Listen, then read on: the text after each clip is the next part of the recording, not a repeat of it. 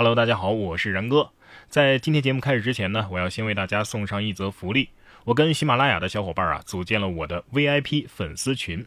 呃，大家可以用微信搜索添加好友 xmcz 零二，xmcz 啊，就是喜马成长的拼音首字母，喜马成长零二，xmcz 零二。这是我的喜马小助手的微信号啊，加他为好友，或者呢，大家可以直接去详情页找到小助手的二维码图片，保存之后就方便添加了，他就会把您请进我的专属粉丝群，这样呢，我们就能够在粉丝群当中啊近距离的交流和沟通了。我们还会在群里发布新节目的试听抢先版，敬请期待。最近一段时间以来啊，我相信有很多的事情也都让大家。更加深刻的能够理解一句话，那就是没有什么岁月静好，只是有人替我们负重前行。今天节目一开始呢，就给大家分享一个在那群可爱的人当中发生的一件可爱的事儿。说消防员练操的时候突然出警，舞蹈老师转身之后表情亮了。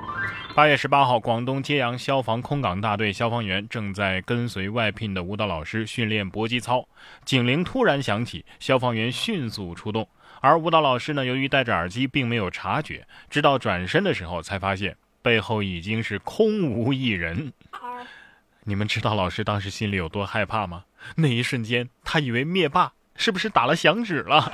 你看这些可爱的消防员们啊，跳舞的时候胳膊腿都不知道该怎么摆弄，练得跟第一次蹦迪似的。结果警铃一响，呲溜一下啊，贼快。我想说，这个反差真帅。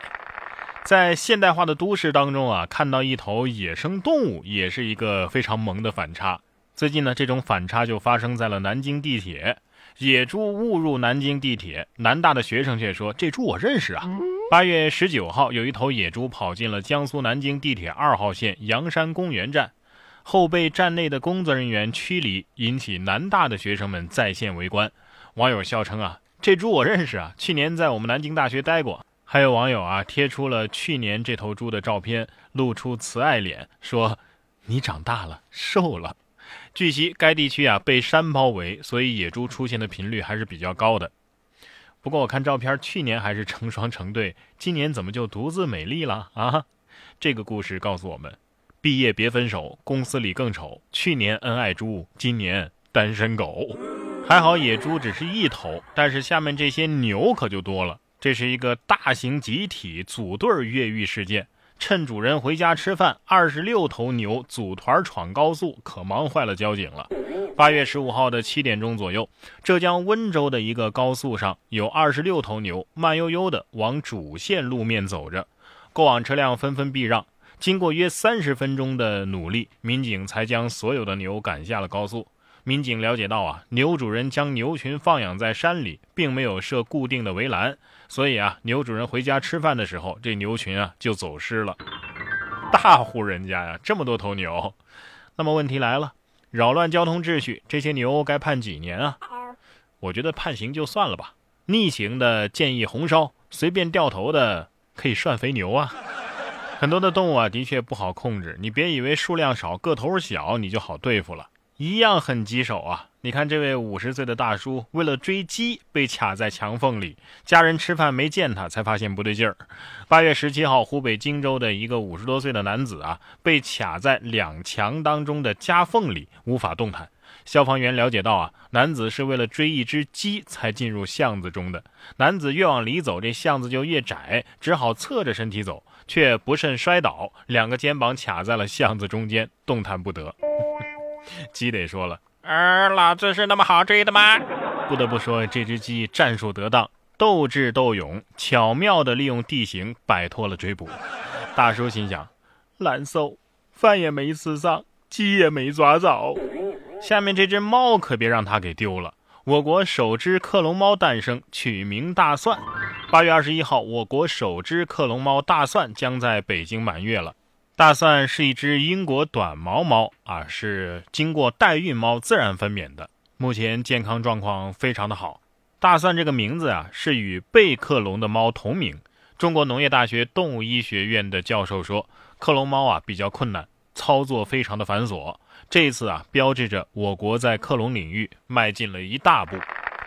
这只大蒜要是跑出去玩走丢了，科学家们是不是会遗憾地说：“哎，失算了。”哎，不知道大蒜克隆军团占领地球的那一天，人类会不会想起那个遥远的2019年？曾经有一位智者告诉他们：“吃面不吃蒜，滋味少一半。”可是谁又能想到，吃个汤包也能引发血案？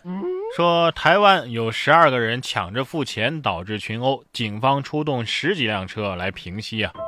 根据台湾媒体八月十八号的消息，台湾新北市的一家汤包店发生了斗殴事件。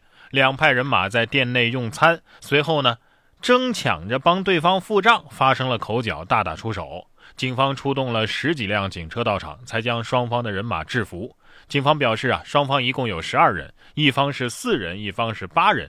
这些人呢，因为相互认识而互不提起诉讼。哎，我说台湾呐，你是南方省份呐，拜托你尊重一下南北差异好吗？把抢着付账这事儿留给东北人不好吗？刚看到这个新闻标题的时候，我还想说，哎，我就缺这样的朋友啊！我绝对只负责吃，不惹是生非。结果仔细一看，故事发生的地点——汤包店，哼，算了，一顿十几二十块的包子，还不值得我多一帮朋友，至少得是榨菜级别的才行啊，是吧？同样的道理，几个硬币值得我们去哄抢吗？说嫌疑人逃跑的时候模仿电视剧当街撒钱，想引起混乱，然而根本就没人捡。八月十五号，淮南公安街头追捕两名盗窃嫌疑人。两个人见民警扑过来，竟然将盗来的储蓄罐抛向空中，八百多枚硬币是洒落一地。本来是想制造混乱，争取逃跑的时间，可是没料到啊，根本就没人上前去捡。随后两个人被抓住，目前已经刑事拘留。瞧不起谁呢？扔硬币你还敢跑？砸着我，我还没跟你算账呢，是吧？一百一百的才配叫撒钱好吗？你这一块一块的，最多叫撒币。就这么一个储蓄罐还是盗来的。哎呀，移动支付时代，当小偷真的是夕阳产业了，只能偷偷小学生的存钱罐撑撑场面了，是吧？匠人精神衰落了呀。不过网络时代虽然说这样的手艺活啊是越来越不好做了，但是在网上当个网红啊，甚至利用网络骗钱啊。确实变得越来越猖狂了。你看，这个男子与网恋的女友见面遭拒，结果决定饿死自己。二十一岁的于某从河南乘车到湖北，想见自己在网上认识已久的女朋友，然而网恋的女友却拒绝和他见面。于某一时想不开，决定饿死自己，轻生了事。为了断绝退路，于某还扔掉了随身所带的现金和身份证。得知情况之后啊，民警及时的开导，并且帮他买了回家的车票，将其送上了车。小伙子，不见面的网恋女友一般不是在跟你网恋，甚至她可能都不是女的。